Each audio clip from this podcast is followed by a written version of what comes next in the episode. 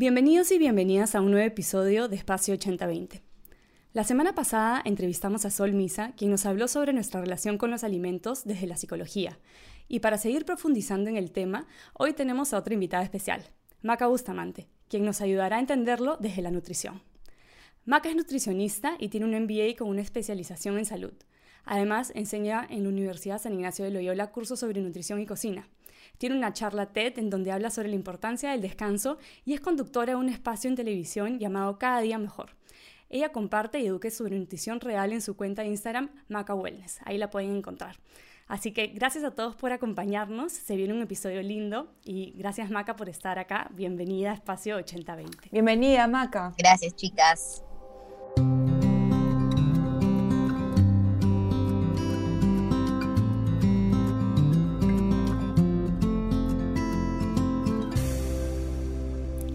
Bueno, para comenzar la idea es este, conocerte un poquito más y nos gustaría saber un poco cuál es tu camino, cómo así fue que decidiste estudiar nutrición y cómo esta ha cambiado en el tiempo, sobre todo con la influencia de las redes sociales.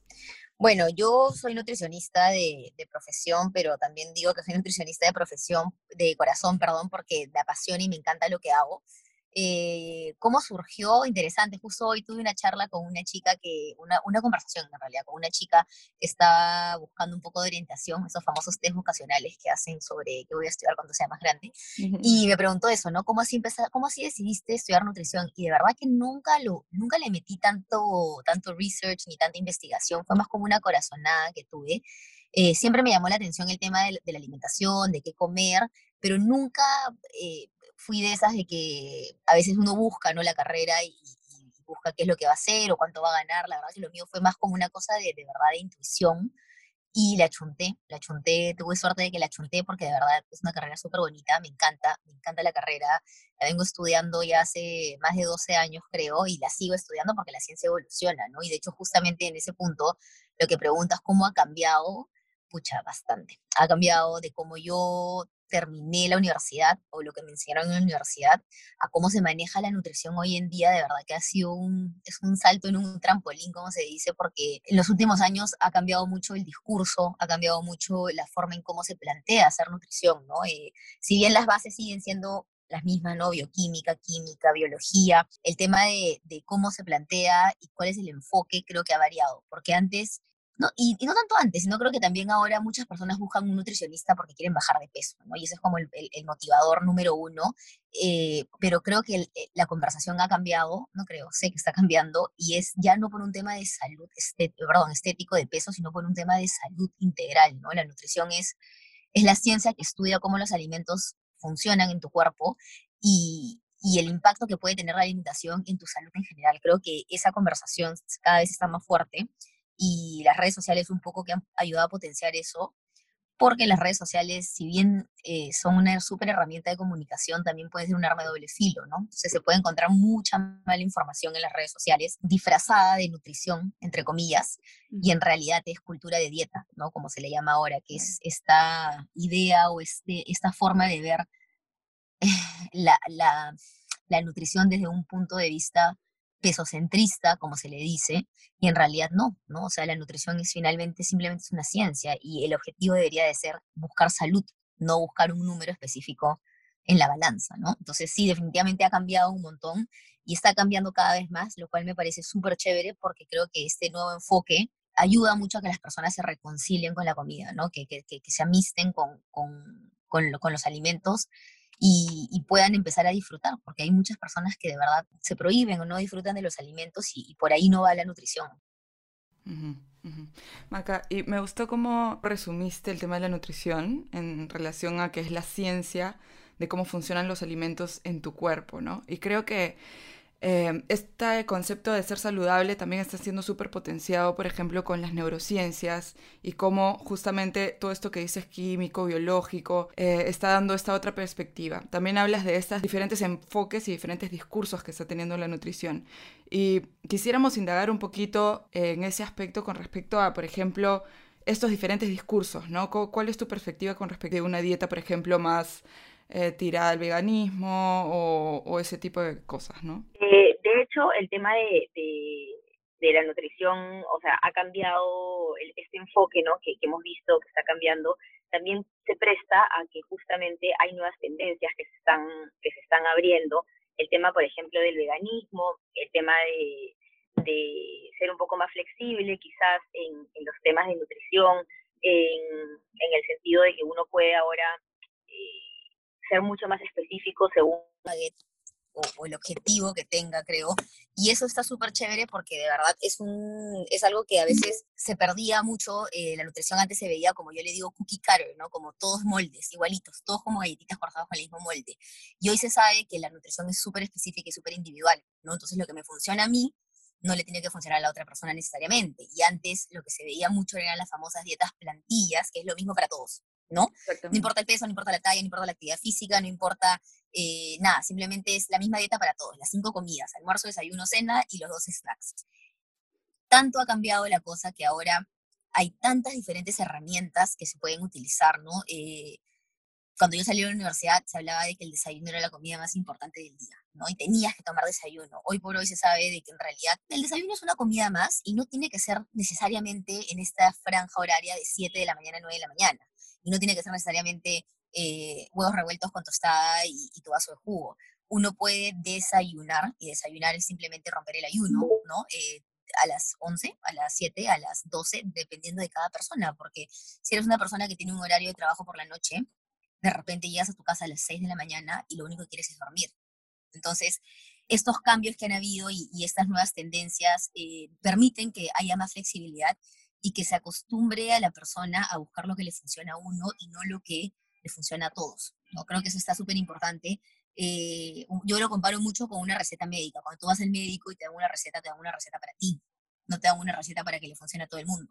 Es igual con las dietas, ¿no? Con los planes de alimentación. Entre, o sea, la palabra dieta es muy general y está un poco como mañoseada ya, porque tú dices dieta y es como ¡ah! automáticamente restricción, ¿no? Lo primero que se tiene en la cabeza es, uy, no puedo comer dieta, ¿no? Pero en realidad dieta es todo lo que comes. Pero bueno, plan de alimentación, para que sea un poquito más, menos eh, sesgado, por así decirlo, cuando uno hace un plan de alimentación tiene que tomar en consideración qué le gusta al paciente, cuáles son sus horarios, qué le funciona, porque yo te puedo mandar un plan de alimentación con seis comidas al día, pero no te da el tiempo para comerlas o no te da hambre, ¿no? Entonces, yo creo que estas nuevas tendencias que hay están permitiendo eso y creo que las personas se están volviendo cada vez más conscientes también de que hay que buscar lo que le funcione a cada uno. Porque yo te puedo hacer el plan de alimentación más increíble del mundo, pero si no se acomoda tu estilo de vida, no es sostenible, ¿no? No es algo duradero. Y al final lo que uno busca como nutricionista, o por lo menos lo que yo busco, es que la persona aprenda a comer y alimentarse, no a depender de mí. O sea, yo le digo a mis pacientes siempre, yo a cada tres a seis meses ya no te quiero ver más. O sea, tú tienes que haber aprendido a cada seis meses a alimentarte y para eso estoy yo. Yo soy un facilitador, pero no generar esa dependencia de que tienes que saber, que me tienes que preguntar a mí cada vez que comas qué es lo que tienes que comer. Y para eso hay que encontrar qué te funciona a ti, porque si yo te doy una dieta que te funciona por uno o dos meses, pero es insostenible porque no se acomoda a tu estilo de vida, no, la vas no, no, se va, no va a funcionar, pues, ¿no? O sea, a largo plazo. Totalmente, es esencial ese, ese conocerse a sí mismo también, ¿no? En reacción a, qué es lo que te funciona y qué no. Lo que dices también de, de, que la persona puede aprender y que en seis meses ya esté, ¿no? Porque me, me, relaciono mucho con eso en temas de psicología o de coaching, ¿no? Muchas veces la persona se queda en, en una terapia por demasiado tiempo cuando no necesariamente debería estar ahí, ¿no? Sí, de hecho sí, de hecho yo creo que finalmente nosotros somos eh, facilitadores, ¿no? Hay que darte las herramientas, porque lo que uno quiere es que la persona se sienta segura y confiada de lo que está haciendo, ¿no? Y que, y que, se, que haya una reconciliación con los alimentos, que de hecho la cultura de dieta, eh, y, ustedes y yo también, por, por, la edad que tenemos, y de hecho lo hemos vivido y lo hemos visto, esto, esta cultura de dieta de, de, de, es no, esto no porque engorda, no, esto es malo, no, esto es bueno, eh, ha causado mucha, o sea, sí causa, y desde o sea, tú también como psicóloga, desde el punto de vista de, psicológico, emocional, mucho daño, ¿no? O sea, la cultura de la dieta que se le ha relacionado con el tema de la nutrición, de verdad que se aleja totalmente de lo que la nutrición es, ¿no? Se le ha visto la nutrición como simplemente un camino para, ya quiero bajar de peso y listo, y en realidad es muchísimo más que eso, no es solamente contar calorías, no es solamente pesar tu comida, no es solamente eh, pollo con ensalada y, huevo duro en la noche porque esa lamentablemente ha sido la estructura por mucho tiempo, ¿no? El famoso, la famosa dietas estas de que puede a la plancha todos los días. Y, yo creo que ahí se genera mucho miedo hacia los alimentos. Yo tengo personas que me escriben, es más, se sorprenden a veces cuando me, cuando me ven comer un mango o cuando le mando en sus planes de alimentación menestras, ¿no? O camote y me dicen, oye, pero ¿con esto voy a bajar de peso? Y es como que sí, o sea, hay tanto, hay habido tanta desinformación y la sigue habiendo, ¿no? Porque, o sea, yo creo que esto no es que un día se va a acabar, es el, lo, que tenemos que hacer es, desde el punto de vista de los expertos, informar, ¿no? Dar información verídica. Finalmente el paciente decide qué es lo que quiere hacer o qué es lo que quiere creer. Pero yo creo que la nutrición también tiene, o el nutricionista tiene una responsabilidad de informar y de educar y que finalmente la persona decida qué es lo que quiere hacer, ¿no? Porque yo también te puedo dar todos los conocimientos y al final tú dices, no, ya en verdad quiero hacer la dieta de 500 calorías. Bueno, ya, ese es tu problema, ¿no? Pero ya te, yo ya cumplí con mi misión de, de mi responsabilidad como profesional de la salud, de decirte, esto es lo que hay, estos son los beneficios, estos son este, los puntos negativos y ya, bueno, cada uno decide lo que, puede, lo que quiere hacer. Y, sobre eso, Maca, ¿te parece que hay como que un mínimo indispensable que todos deberíamos de saber y que no estamos ahí? O sea, en, en, cuanto a nutrientes, quizás, para ser un poco más específico, porque es la clásica, por ejemplo, el, el, mito, por lo menos, un, un, mito acá que es bastante común, me parece, es, si es que no tiene una presa, no hay proteína. Entonces, ese tipo de cosas, o sea, hay, hay algo que, que, que necesitaríamos como realmente decir, ok, esto es básico que deberían enseñarnos quizás desde el colegio o lo que fuera para, para tener más herramientas para tomar mejores decisiones a la hora que nos alimentamos. Sí, claro. O sea, lo que falta en, el mundo es educación nutricional y esa educación nutricional así como la que te enseñan matemáticas y biología y geografía en el colegio y te hacen memorizarte todos los este, ríos y valles que hay. Ya, ¿por qué no te enseñan a, sobre alimentación, si finalmente la alimentación es algo que vas a hacer toda tu vida, ¿no? Vas a comer toda tu vida, es el combustible que le das a tu cuerpo. Entonces, para mí realmente es inconcebible y, ahora me doy cuenta, siendo nutricionista y, atendiendo a, pacientes, que hay una absoluta deficiencia, deficiencia carencia de, de, conocimiento de nutrición básico. Por mm. ejemplo, ¿cuántas vitaminas hay? O sea, sabes cuántos ríos hay, pero no sabes cuántas vitaminas hay y no sabes para qué sirven o dónde están. ¿No? O qué es una proteína, qué es una grasa, qué es un carbohidrato, para qué sirven, eh, cuánta agua tienes que tomar al día, ¿no? Cosas que, en el colegio no te enseñan y, que yo creo que debería ser un curso, y no uno, debería ser un curso todos los años durante, por ejemplo, secundaria, porque uno tiene que salir con estos conocimientos si es que realmente se quiere generar una población que tenga eh, una salud, digamos, por lo menos básica. Muchos de los de, los problemas de enfermedades crónicas no transmisibles, diabetes, hipertensión, eh, problemas de enfermedades cardiovasculares, están relacionadas con la alimentación. Entonces, ¿cómo queremos tener una población saludable si es que no le enseñamos a prevenir? Porque finalmente la nutrición yo la veo como una herramienta de prevención, ¿no? O sea, tú puedes prevenir muchas enfermedades o muchas condiciones, sobre todo las crónicas no transmisibles, por medio de la alimentación. Y eso es justamente lo que no hay. No hay esa educación nutricional. Entonces tienes papás que les dan a sus hijos alimentos ultra, o no alimentos, productos ultraprocesados, gaseosas, eh, galletas, queques, helados, y que no te digo que no pueden, o sea, sí, todo en balance, pero hay familias en donde el líquido que se consume día a día es la gaseosa, no el agua.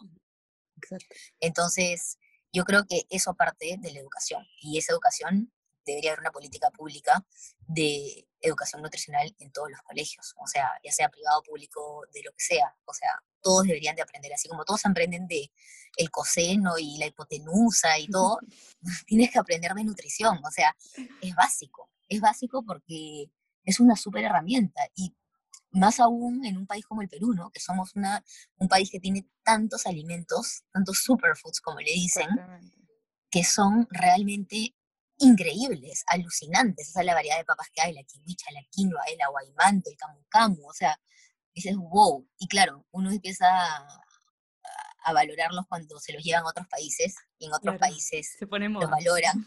Y es como que, ah, man, ya, mira, has escuchado de la quinoa y te dicen, sí, claro, acá se cultiva hace miles de años. Claro, totalmente. Claro. Pero aprender de nutrición no es tan fácil. O sea, la nutrición es una ciencia, es compleja. Entonces, claro, si fuera una política de Estado y, lo, la aprenden desde niños, monstruo. Pero ¿cómo hacemos los adultos que además hay ciertas creencias que creo que ya están como integradas en nuestra forma de pensar. Eh, quizás hay personas, como decías, que tienen miedo a decir como el camote. Entonces, ¿cuáles son las, las herramientas o las estrategias de repente que tú puedes sugerir para que nos informemos mejor, aprendamos de una manera sencilla, pero que aunque sea nos den conceptos básicos que nos ayuden a tomar mejores decisiones eh, y que estén al alcance de, de quien sea? Mira, de hecho, esa es una pregunta súper interesante porque a mí cuando me tocó ser docente, me tocó ser profesora de primer año de, universidad, cachimbo, ¿no? Como se le dice. Y me enseñó, me tocó enseñar eh, nutrición, nutrición, así, nutrición a la avena, como digo yo, pero también me tocó enseñar un curso que se llamaba Total Wellness, que es más como bienestar, donde también se hablaban temas de nutrición, ¿no? Y cuando fui a dar mi primera clase, eh, yo te diría que mis primeras cinco clases fueron un fracaso absoluto porque yo miraba la, clase, la cara de los alumnos y no me estaban entendiendo, pero ni media palabra de lo que decía. O sea, yo les hablaba y me miraban como, ¿de qué me estás hablando? O sea, ¿qué, es ese idioma que estás diciendo, estás hablando? Y me di cuenta que el problema no eran ellos, el problema soy yo, o era yo como docente, porque yo no había encontrado la forma en cómo comunicar la información que yo tenía de una manera sencilla. Y creo que ahí hay una culpa que tienen que hacer los nutricionistas, o en general los profesionales de la salud, que somos, salimos con, con una mentalidad tan científica y con un lenguaje tan científico que nosotros entre nosotros nos entendemos, jajaja, nos reímos y, y, hacemos bromas de las enzimas y de este, eh, el endometrio y cosas así que son nombres, eh, digamos, eh, los nombres científicos de los órganos y, y, técnica, exacto, y que tú entre nosotros, claro, estamos inmersos cinco o seis años en lo mismo, que para nosotros es un lenguaje súper común, ¿no? Se vuelve nuestra lengua, nuestra jerga, pero el común denominador no. Entonces el problema no son ellos, el problema somos nosotros que no sabemos transmitir. Y ahí fue cuando yo fui docente que me di cuenta que hay un eslabón perdido o hay como una... Eh, sí, hay como un eslabón perdido en la cadena de comunicación entre el paciente o el que escucha la información y el que la da. Entonces yo me tomé la potestad, por así decirlo, tomé el rol de, ok, yo tengo que ser esa bisagra entre la información científica o el conocimiento científico y el que está recepcionando la información. Entonces, yo tengo que traducir eso en, algo sencillo. ¿Cómo? Tengo que usar herramientas, metáforas, ejemplos, este, analogías. Y de hecho me empezó a funcionar porque yo me empecé a dar cuenta que mientras menos técnica era, más me entendían las personas. Y entonces, un ejemplo tan sencillo como el primer día de clases, yo siempre le preguntaba a los chicos, si ustedes fueran, se pudieran comprar un carro, el carro que quieran, no importa el precio, ¿qué carro se comprarían? Y claro, siempre salen nombres de marcas súper como este, lujosas, ¿no? Ferraris y Porsche y Lamborghinis.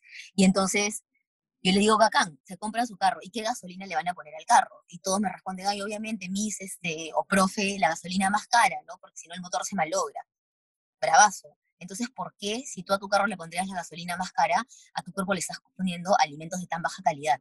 Y hay un silencio absoluto, ¿no? Y es como que, ¡ah! Un momento, un aha moment, como que los chicos se quedan así como que, wow, y es como que, ya, ustedes tienen que ver a su cuerpo como ese Ferrari que se están comprando. Ya, ese tipo de ejemplos salen en la práctica, no te lo enseñan en la universidad. Entonces, ese es el tipo de lenguaje que se tiene que utilizar, creo yo, para poder llegar a, los, a, las personas. Y se pueden hacer talleres, se pueden hacer charlas, conferencias para educar a los papás, por ejemplo. Porque otra cosa también súper importante de rescatar es que muchas de, las, muchas de las relaciones o de las conductas alimenticias que tienen los niños son simplemente consecuencia reflejo de los papás. Cómo es la relación de la comida con los papás, cómo es la relación en la mesa a la hora de comer, ¿Hay una relación o cada uno se va a su cuarto a comer encerrado viendo televisión o jugando Nintendo, lo que sea? ¿O hay discusiones en la mesa? ¿O qué es lo que escuchas de tus papás sobre tal alimento? ¿no? Porque yo creo que más de una vez alguna de nosotras tiene que haber escuchado o a una mamá, una tía, una prima, una abuela o algo decir, ay no, hijita, eso no porque te vas a engordar, o eso es malo, o mucha harina. Y es como que vas creciendo con esto y termina generándose al final esta desinformación. Entonces yo creo que hay que partir, sí, desde los colegios, pero también desde los papás y hacerlo de manera sencilla, didáctica. Educación nutricional, básicamente, ¿no? Lo que pasa es que no se le ha dado, creo que, tanta importancia o el lugar que merece, ¿no? Y queda un poco en el aire, flotando. Entonces, Pero lo bonito es que cada vez hay más personas que se dedican a la educación nutricional. De hecho, yo me considero más educadora en nutrición, que, o sea, a mí me, me gusta mucho más y me llena mucho más dar clases y educar que hacer, por ejemplo, consultas. Claro. Claro. Y, y, justo hoy, este, hablando de, del ambiente y de quién te rodeas, estaba escuchando un podcast en donde hablaban de la gordofobia. Que la verdad es que no. O sea, he escuchado ese término antes, pero nunca le había prestado tanta atención y dije, bueno, hoy vamos a tener la entrevista con Maca, voy a escuchar este podcast a ver qué sale por ahí. Y salió un término que, que, nunca había escuchado, que era body neutrality. No sé si lo has escuchado, porque está súper, es súper eh, de moda, de cierta manera, el body positivity, ¿no? Entonces ya todo está bienvenido, todo el, este, el cuerpo, tu, ama tu cuerpo como sea, es darle la bienvenida siempre. Y esta chica hablaba como el body neutrality es como, ni siquiera, o sea, suéltalo, ni siquiera piensas en tu cuerpo. Y eran tres personas conversando, algunas de ellas habían tenido desórdenes alimenticios o habían tenido, y todas habían tenido una relación compleja con los alimentos que creo que, que es algo que nos pasa a probablemente todas o la mayoría de las mujeres, en algún momento u otro tenemos un problema o, un, o no, algún conflicto o algo ahí con los alimentos. Este, y me encantó porque me sentí súper identificada cuando escuché Body Neutrality, porque es verdad, mientras yo más atención le he puesto a cómo me estoy viendo y sobre todo si es que no estoy 100% satisfecha, más ansiedad, eh, más estresada puedo estar y mi relación con los alimentos quizás no es tan buena. Pero mientras menos he estado observando cuál es mi cuerpo, mientras menos atención le he estado prestando a mi cuerpo, se me ha hecho mucho más sencillo escoger qué es lo que como y creo que es porque me permite conectarme con lo que el cuerpo me pide como intrínsecamente. O sea, no estoy pensando si es que me conviene comer la lechuga o, la palta, sino más bien es como realmente conectar con, con lo que necesito para, para, estar sana, para estar saludable. Que no necesariamente puede ser lo que necesitas en realidad, sino lo que emocionalmente quieres. Claro, de hecho el, el, tema de la, de, de, la gordofobia ha aparecido últimamente eh, mucho, sobre todo en redes, ¿no? O sea, no es gratuito que haya aparecido eh, el término, que de hecho está hace tiempo, pero que se haya explotado como se está explotando ahora, porque yo creo que las redes sociales sobre todo han sido un canal para generar esta, ¿cuál es la palabra?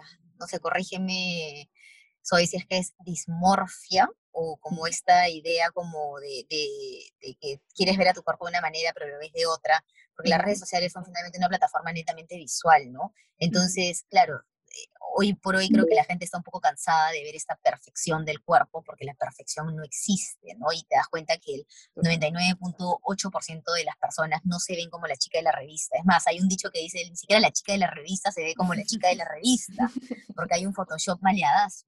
Y yo creo que ha empezado esta gordofobia con, con a, traer a luz este, este movimiento de body positivity, que creo que también ya se está estirando un poco y, quizás el body neutrality es mucho más, eh, hay menos presión porque, claro, finalmente el body positivity busca la aceptación del cuerpo, que está súper bien, pero también es dar como que una presión extra de que, ay, no me tiene que gustar mi cuerpo, ¿no? Es fácil, no siempre todos los días te gusta tu cuerpo. O sea, de repente estás hinchada, estás con la regla, te salió un grano, no sé, o sea, cualquier cosa que te pueda pasar que no te sientes bien y esta presión es como que pasamos de un extremo al otro, ¿no? De, ah, no me gusta nada de mi cuerpo, ah, me tiene que gustar todo y también es otra presión. Entonces yo creo que el neutrality le da mucho más como esta flexibilidad y creo que está bueno eh, siempre y cuando se maneje eh, de una manera responsable el mensaje, porque mucha gente también piensa de que si eres body positivity o body neutrality, entonces estás fomentando el sobrepeso y la obesidad. no pasa por ahí. Claro, el que haya, este, no hagas deporte, pues, o, o come lo que quieras. Y no pasa por ahí. Yo creo que eh, muchas personas, y sigue habiendo una cultura gordofóbica bien fuerte. O sea, la gente le tiene miedo a subir de peso. Hay, hay pavor, hay, hay, de verdad que hay un miedo absoluto y es como que, y te lo digo porque me ha pasado en consulta que a veces da un poco, da un poco de, de pena, es un poco frustrante eh, y de verdad como que da un montón de ganas de, de, poder como que calar en las personas porque escuchas a veces mensajes o, comentarios como que, pucha, no, es que me engordé, no sé, 800 gramos. 800 gramos pueden ser de que no fuiste al baño un día o que estás reteniendo líquidos porque te va a venir la regla. O sea, esa obsesión con el número, con la balanza, con la talla, es lo que finalmente termina causando esa cultura de dieta y, y creo que hoy está bueno entender de que existen, así como hay diferentes tipos de manzanas y diferentes formas de manzana y ninguna es mejor que la otra. Hay diferentes tipos de cuerpo.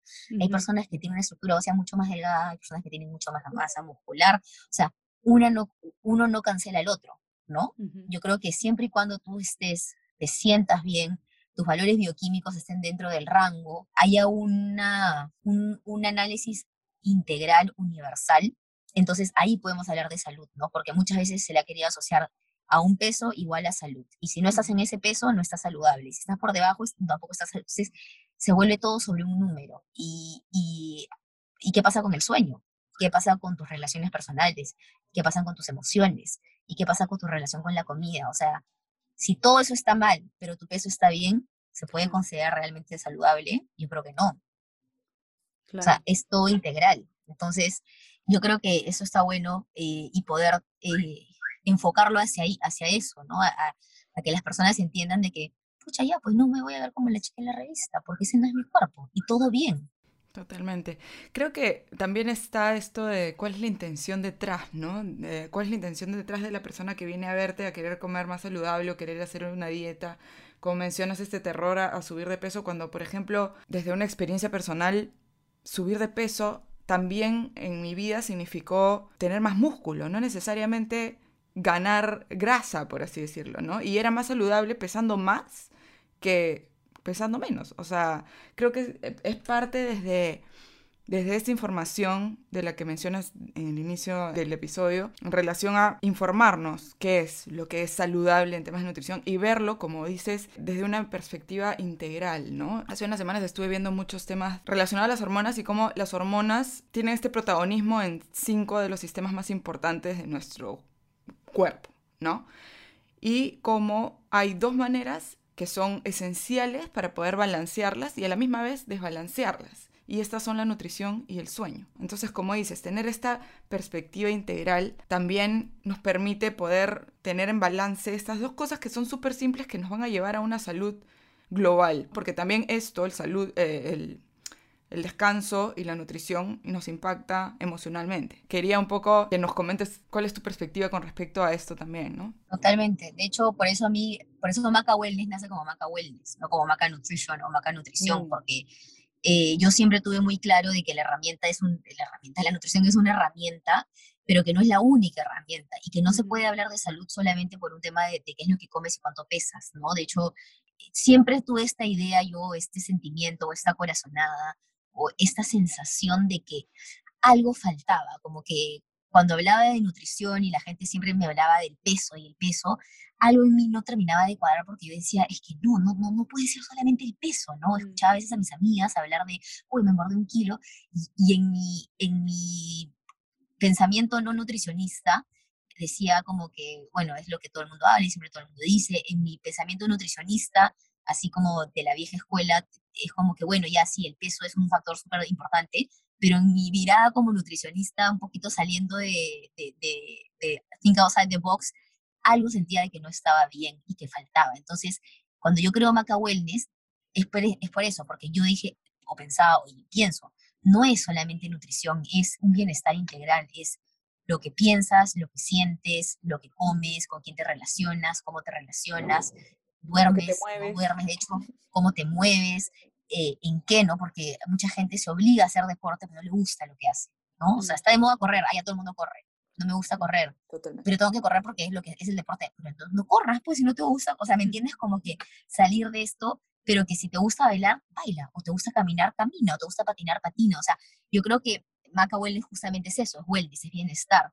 Y yo siempre digo, la nutrición es una herramienta, es una de las piezas del rompecabezas, pero no es la única, porque si yo tengo el peso saludable, el peso saludable entre comillas, ¿no? El porcentaje de grasa, eh, como perfecto, pero realmente mis horas de sueño son pésimas y, no sé, pues mi, mi relación con la comida es mala, eso no es salud. ¿No? O sea, no, o sea, no estoy, o sea, estoy totalmente desbalanceada. Y lo que tú decías de que a veces el, aumentar de peso no necesariamente es malo, y eso es lo que pasa, que se le ha puesto esta carga, este estigma de que si subes de peso es malo.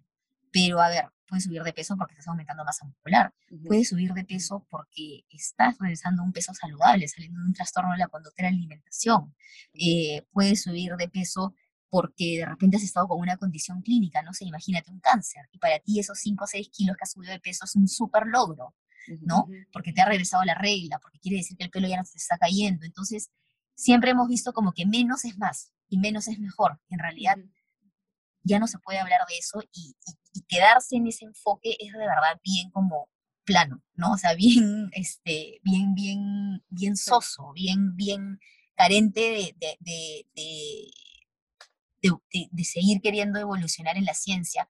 Y aún existe mucho debate, o sea, a veces uno sale a hablar o a defender esto del body positivity y, y, la gente te mira como, ay, entonces me estás diciendo que puedo comer todo el helado del mundo. Y es como que no, no te estoy diciendo eso, ¿no? Pero yo creo que quitarle, y, y de hecho me ha pasado con pacientes, que me van a buscar por un tema específico, por ejemplo, quieren bajar de peso y en el camino se dan cuenta que en realidad eso pasó a un plano secundario. ¿Por qué? Porque ahora tienen más energía, porque ahora duermen mejor, porque ahora comen cosas que antes no comían, ¿no? Lo que te decía, por ejemplo, del mango. Tengo pacientes que me dicen, no me como un mango hace, no sé, pues cuatro años, porque me lo prohibieron. Pero sí puedes comer gelatina light, que es un ultraprocesado. Entonces es como que, o tomarte la gaseosa cero porque no tiene azúcar, pero es totalmente química. Entonces, pero no entiendo. ¿Y no comes mango? Entonces, ahí, ahí, ahí creo que eso, por ejemplo, no es una, una persona que come la menor cantidad de calorías o que toma gaseosa cero, pero no se come una fruta, no necesariamente es una persona más saludable. Entonces, ahí todo, hay, hay, todo un tema de redefinir la conversación, creo yo, que se está dando, ¿ah? lo cual está súper chévere.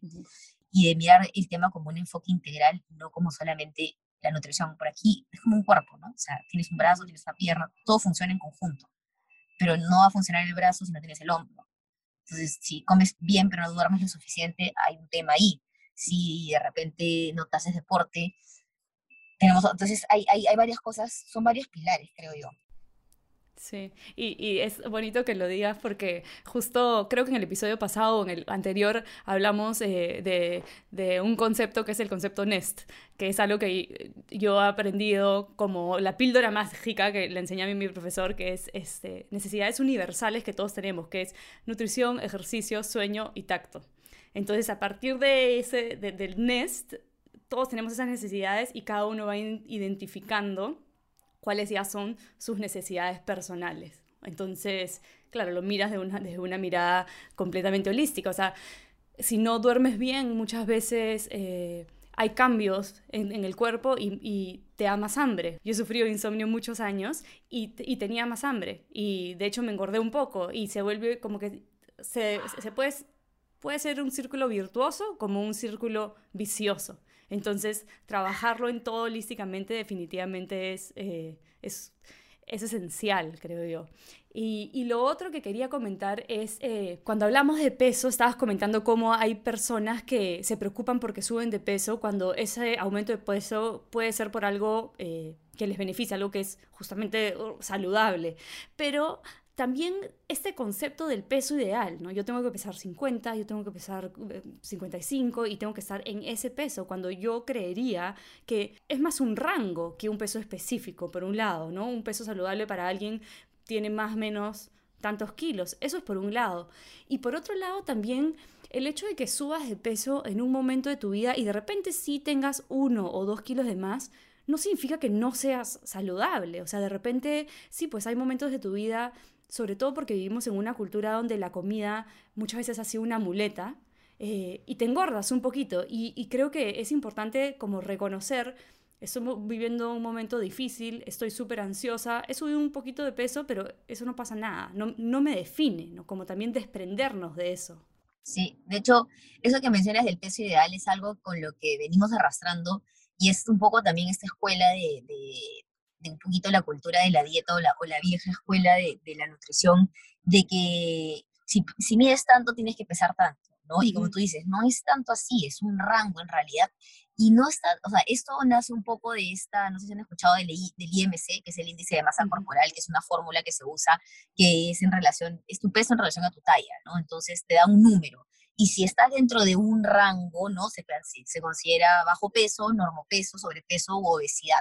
Pero este indicador es de verdad la mitad y te diría que de repente un 25 y un 20% del cuento, porque tú no puedes determinar bajo un solo indicador si una persona es saludable o no, porque puede ser de que, ok, sí, tu peso para tu talla esté elevado, pero porque tu porcentaje de grasa es sumamente alto, perdón, de, de músculo es sumamente alto. Entonces, si tú solamente te basas en el IMC y te ponen un rango de, de que si sacas tu IMC te dice, ah, ya tienes sobrepeso, ok, pero sobrepeso de qué? ¿No? ¿Qué pasa si tu porcentaje de músculo, como digo, eres una persona súper atlética y tienes un montón de músculo? ¿O qué pasa si estás reteniendo líquido? Porque tomas algún tipo de medicamento. Entonces esa retención de líquido hace que tu IMC aumente. Entonces, yo creo que eh, esto también hay que, hay que desligarnos de estos indicadores porque son un poco limitantes. En todo caso, utilizarlos como en conjunto con otros indicadores. Tu porcentaje de grasa, tu circunferencia de cintura-cadera, tus valores bioquímicos, porque yo puedo ver la tabla y decir, ok, ya tienes sobrepeso, pero tus triglicéridos están perfectos, tu glucosa está perfecta, tu nivel de, colesterol está perfecto, y entonces no es únicamente ese número que, te va a, determinar si es que eres o no eres saludable. Entonces yo creo que ese tipo de, de, indicadores hay que manejarlos con pinzas. De hecho, no sé si ustedes se acuerdan cuando empezó el COVID, hablaban del IMC como un factor de riesgo y saltaron muchas nutricionistas, yo incluida, diciendo aguanta, aguanta, aguanta el IMC no puede ser el único indicador de riesgo, porque si yo tengo un montón de músculo y estoy clasificado con sobrepeso, ¿qué? Entonces tengo mayor riesgo. Entonces, y ahí un poco se, eh, las, las, autoridades se retractaron un poco porque efectivamente, pues no puedes solamente pasarte en esto. Además, el peso es todo. El peso es agua, órganos, sangre, músculo, grasa. O sea, decir que, que, el peso es igual a salud, pucha, es bien jalado de los pelos, porque cuando estás con la regla, probablemente ese peso aumente, pero es líquido lo que estás reteniendo. Si tomas corticoides, retienes líquidos. Si realmente estás con un problema de un desbalance hormonal, puede ser que estés reteniendo líquidos. Entonces, hay tantas variables del peso que de verdad para mí el peso es como lo último. Más, a veces ni siquiera me ha pasado que pacientes llegan a consulta y te juro que me olvido de pesarlos. Es como que, es como que no me hace pesar. Ah, verdad, ¿no? Y a ver, hay que pesarte, pero en verdad es tan irrelevante. Me importa saber más oye, ¿cómo estás durmiendo? ¿Cómo te sientes? ¿Cómo está tu energía? Eh, ¿Cómo sientes tu ropa? ¿No?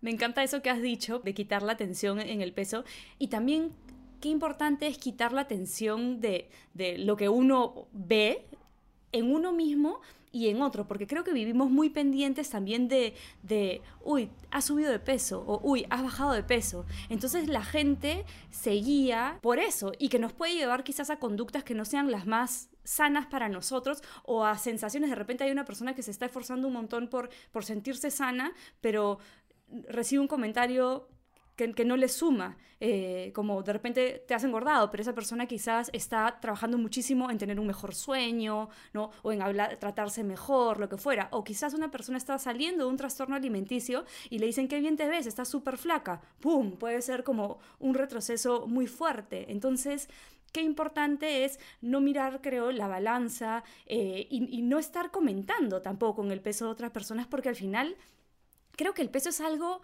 absolutamente eh, personal. O sea, cada uno sabe cuándo se siente bien, solo, o sea, es, es, es único. Entonces, estar diciéndole al otro mi opinión o viceversa, comparándome por lo que veo en otras personas, ¿a dónde nos lleva, no? O sea, ¿nos suma o nos resta? Ahí les hago un punto importante porque además a ti quién te preguntó, ¿no? O sea, si, si, si, si, o sea, hay tantos otros temas de conversación en la mesa que puedes tener, como es el clima, este, oye, no sé, vi este comercial el otro día, oye, ¿has visto tu perrita qué linda? O sea, X temas de conversación que puedes tocar en la mesa, que por qué siempre el peso tiene que ser uno, la clásica, es como que, oye, primero, ¿qué tal? ¿Cómo estás? Oye, estás, te has bajado de peso, qué bien que estás. O, oye, te has acordado un poquito, ¿no? ¿Y a ti quién te preguntó? O sea, ¿a ti quién te ha dicho que yo quiero escuchar tu opinión? Y como tú dices, puede ser un desencadenante sumamente fuerte, porque si una persona está tratando de salir de un trastorno de la conducta de alimentación y tú le dices, oye, qué flaca que estás,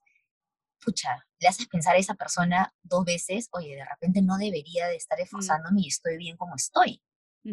¿No? O por el contrario, como tú dices, oye, te has engordado un poquito, pucha madre, pero estoy durmiendo mucho mejor y, estoy comiendo cosas que antes no comía y me siento, y me siento mejor. Entonces, es una muy mala costumbre la que tenemos de comentar sobre el peso de las otras personas, sobre el, cuerpo de las otras personas. Si alguien te pregunta, chévere, pero si nadie te pregunta, entonces, así, o sea, no, no, no tiene sentido y es algo que hemos normalizado un montón, ¿no? Eh, Totalmente. Simplemente ni siquiera, es, es, como que en piloto automático, de frente, ¡pam! Además, no, no sabes el impacto que va a tener en la otra persona tampoco, entonces mejor abstenerse. Totalmente.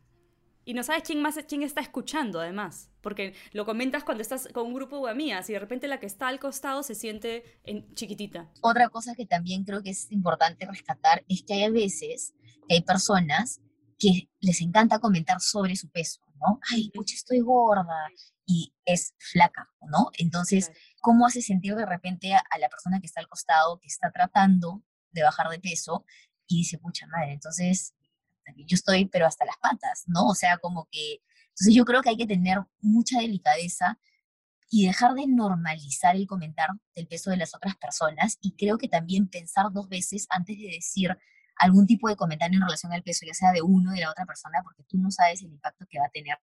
Y finalmente, ¿por qué darse la, la potestad de poder comentar sobre algo que en principio es personal y, y segundo nadie te preguntó? ¿no?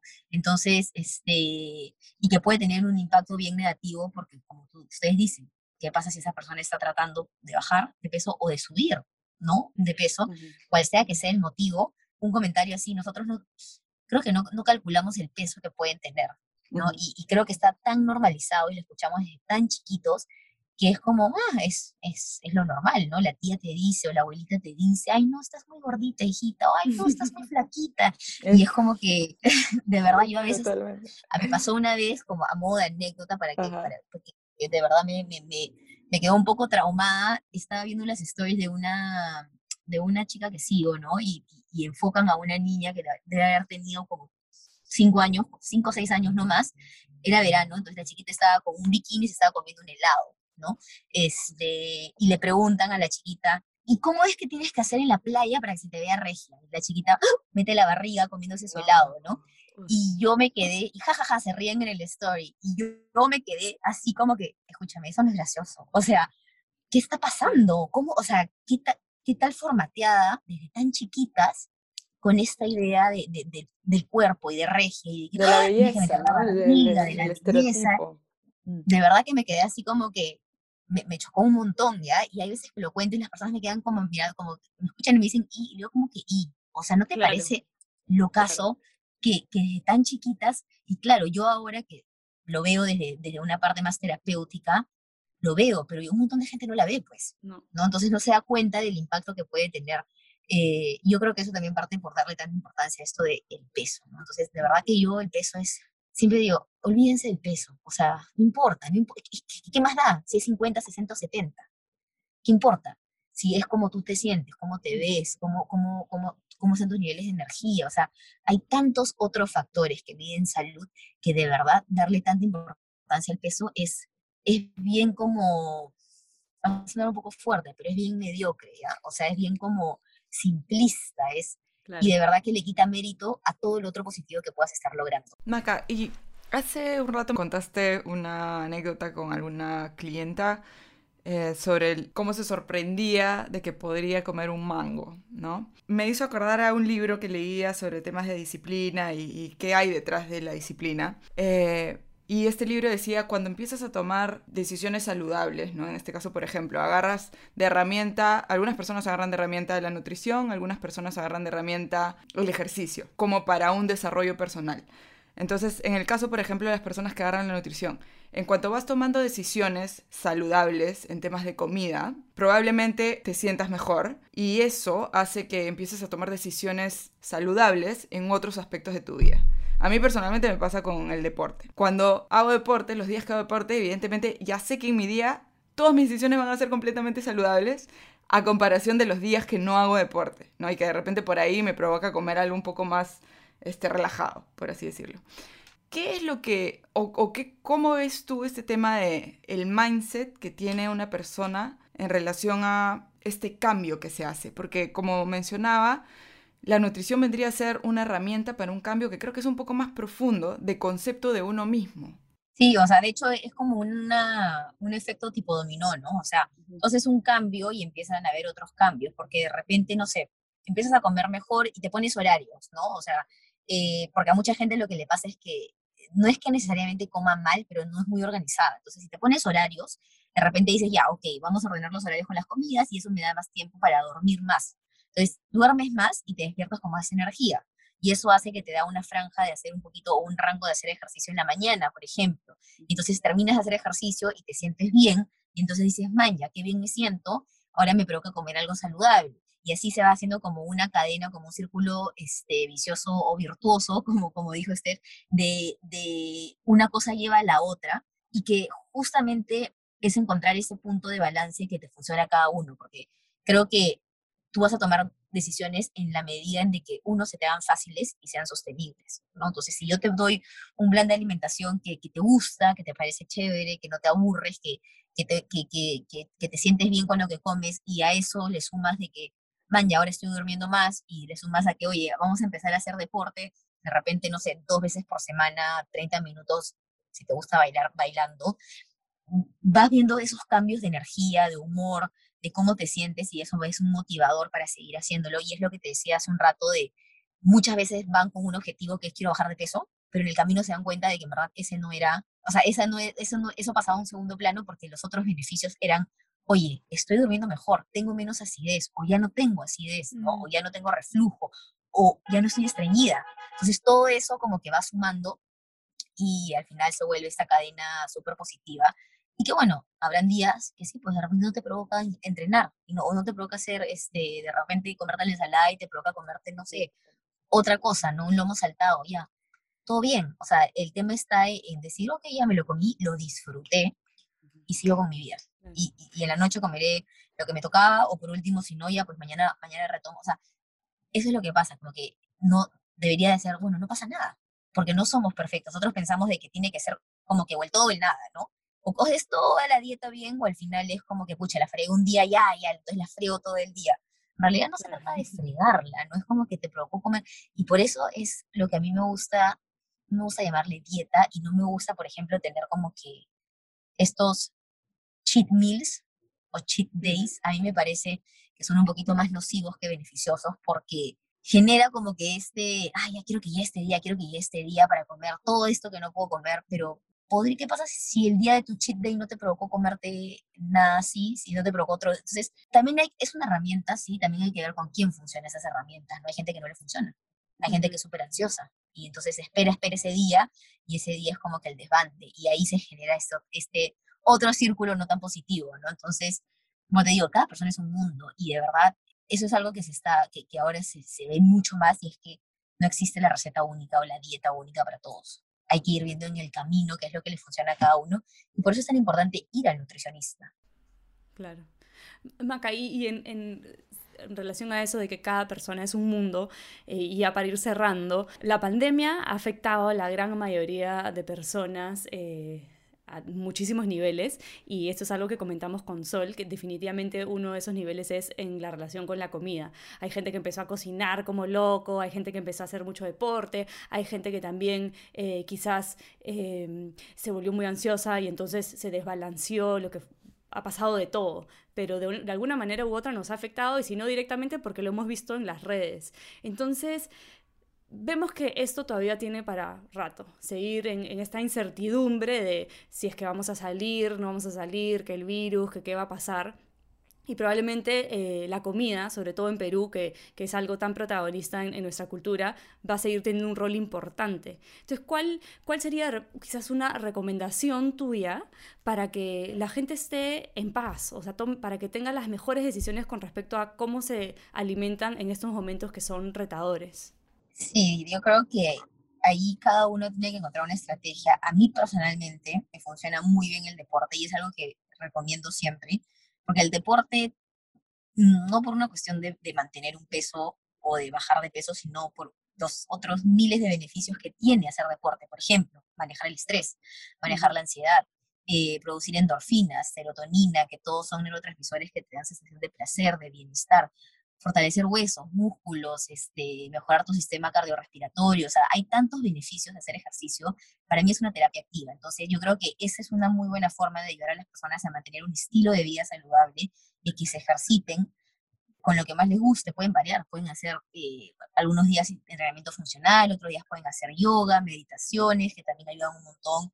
En cuanto a la alimentación, yo creo que el hecho de que muchas personas han empezado a cocinar, eso también ha ayudado mucho, porque creo que muchas personas pre-pandemia no cocinaban, ¿no? Era más como que el delivery o, o, las personas que trabajaban en oficinas muchas veces comen en la calle, ¿no? Menús, y el estar en tu casa y reconectar con la alimentación, con la cocina, con cocinar tus alimentos, eh, la gente se ha dado cuenta de que, oye, man, ya puedo hacer como que todas estas variedades de cosas y, y, no es tan difícil. De hecho, algo que yo siempre promuevo por, por Maca Wellness es, no tiene que ser complicado para comer saludable, ni tiene que ser caro. O sea, lentejas con arroz, huevo frito y ensalada. Es de lo más sencillo que hay, ¿no? Y es un plato súper nutritivo. Este, yo creo que para, para, para también mantener esto de, de, una buena alimentación, la organización es clave, ¿no? Y de repente tomarte un día en la semana, organizar tu menú. Porque creo que donde la mayoría de personas como que cojean un poco es, llega la hora de la comida y ahora qué como. Entonces empiezan a abrir y a ver, ¿no? Ah, bueno, ya puede ser eso, empiezan a picar una cosita, y puede ser eso, empiezan a picar otra, y entonces si tú te organizas y dices, si tú te organizas y dices, ya, mira, lunes esto, martes esto, miércoles esto, y así toda la semana, uno, tú ya sabes que toca, dos, te puedes organizar un día, y por ejemplo, si te tocó menestras lunes y jueves, ok, las cocinas todas el lunes, pero ya tienes para el jueves, entonces ya no cocinas el jueves, ¿no? O con la quinoa, que pasa lo mismo, o de repente pollo al horno y cocinas más de una porción, cosa que puedes congelar, entonces tienes pollo al horno para de repente el martes y el jueves y el domingo, ¿no? Entonces, la organización es súper importante, ayuda un montón. Y creo que también el hecho de siempre tener como que tus básicos en la cocina, ¿no? Frutas, diversas frutas, verdura de todo tipo, ¿no? Lechuga, zanahoria, este, brócoli, coliflor. Eh, menestras también son súper, como, es una súper fuente de, proteínas y es, una, es fácil de cocinar, fáciles de congelar también. Puedes hacer una olla y congelas. Quinoa, camote, son, son, son como los básicos, ¿no? Huevos. Entonces, tú con eso ya te las puedes ingeniar, pues, ¿no? Porque un día podría ser que hagas un soufflé y el soufflé te dura dos días, ¿no? Soufflé de verduras. Y así, este, y muy importante también el agua, ¿no? Mantenerse hidratado. Tener tu botellita de agua contigo siempre. Eh, pasa mucho que la gente se olvide de tomar agua y se acuerda a las nueve de la noche, ¿no? Y es como que, ¡ay! No tomé agua. Entonces, te quieres tomar dos litros de agua a las nueve y te despiertas toda la noche para ir al baño y estás malogrando tu sueño. Claro, claro. Entonces, son como que todas esas cositas de, de, yo te diría que va por la alimentación, lo que les he dicho, la organización, eso, el deporte, el consumo de líquidos, manejo del estrés, que puede ser desde meditar hasta pintar, ¿no? Tejer, bordar, ordenar. A mí, a mí yo soy fanática del orden, de cuando estoy así como me ansiosita, me pongo a ordenar la cocina, Lo que el cuarto, afuera se ordena adentro. Tal cual, tal cual. Entonces, y, el, y el sueño, ¿no? El sueño de verdad es algo que muchas personas en la pandemia se han dado cuenta que no dormían lo suficiente. Y viceversa, mucha gente le da insomnio. Entonces, el sueño es una de esas cosas que no le damos tanta importancia, pero todos dormimos, ¿no? Es, es, es la actividad universal de todas las especies en esta tierra, no hay animal que no duerma. Y es donde nos recuperamos generalmente. ¿no? Y es donde nos recuperamos. Entonces, esos son como los cuatro o cinco pilares de, una, de, para mí, para tener un, más que un peso o, un, o una alimentación saludable, un, un, estilo de vida saludable. Claro, un bienestar integral. Y, me encanta que, lo primero que hayas dicho haya sido deporte y no haya sido algo relacionado con la comida, porque siento que refleja realmente como que tu intención como nutricionista, o sea, no, es, no estás obsesionada ni enfocada solamente en, ok, la comida, frutas, verduras, no sé qué, sino fue, haz deporte y claro, obviamente lo complementaste con estos otros pilares, entonces sí, ha sido buenazo. Y bueno, y el, el, sueño, que es mi nuevo descubrimiento de la pandemia, que sí. también es alucinante el tema del sueño. Todo lo que la falta de sueño hace, de verdad, es bueno, da, da, para, para hacer otro, otro episodio porque de verdad es lo que nos encantaría. Este, a raíz de esto de las hormonas que estaba mencionando, eh, he aprendido, en realidad yo no sabía absolutamente nada de las hormonas y lo básico que son y creo que nadie las conoce en general. No. Y cómo el o sea, sueño tiene un rol esencial en ese balance. Clave, clave, clave. O sea, y de hecho por eso, o sea, hay tantas cosas, el, la OMS ya clasifica a, a, la falta de sueño como una epidemia global. Mm. Mm, la gente no duerme lo suficiente y, el sueño, la falta de sueño termina siendo de los factores de riesgo más perjudiciales o más graves o más grandes para el desencadenante de tantas enfermedades y no le damos la importancia. Este, bueno, sería lindo si es que en otro momento quizás podemos indagar y explorar sobre esos aspectos. Me encanta la combinación, además, este, soy casi psicóloga, este, tú eres nutricionista, yo soy bióloga, entonces creo que tenemos una mirada que, que se complementa y, y, creo que las tres con mucha curiosidad siempre y con muchísimas ganas de aprender. Así que la conversación ha estado riquísima. Eh, Maca, en verdad que muchísimas gracias por tu tiempo. Muchísimas gracias. A ustedes, chicas. Y de hecho sí, ¿no? Creo que justamente lo que acabas de decir, cómo es, mira, somos tres especialidades, especialidades distintas y las tres se complementan. Entonces así es como yo creo que hay que ver la salud. ¿no? ninguna especialidad tiene la verdad absoluta. Son diferentes piezas que van armando para ayudar a construir este, este bienestar integral de las personas, ¿no? Sí, exacto, totalmente. Tal cual. Ah, mil gracias. En verdad que buenazo, buenazo, te pasaste. Gracias, Maca. Este, gracias, Maca. Eh, gracias con todos. Ya saben que Maca está en Maca Wellness compartiendo diariamente en sus stories y, sus posts cosas este, maravillosas, tips súper básicos y también información científica mucho más compleja de una manera que, todos podemos comprender. Para poder educarnos, ¿no? Exacto. Y, bueno, nos vemos eh, en el próximo episodio. Gracias a todos. Muchísimas gracias. Chicas, gracias.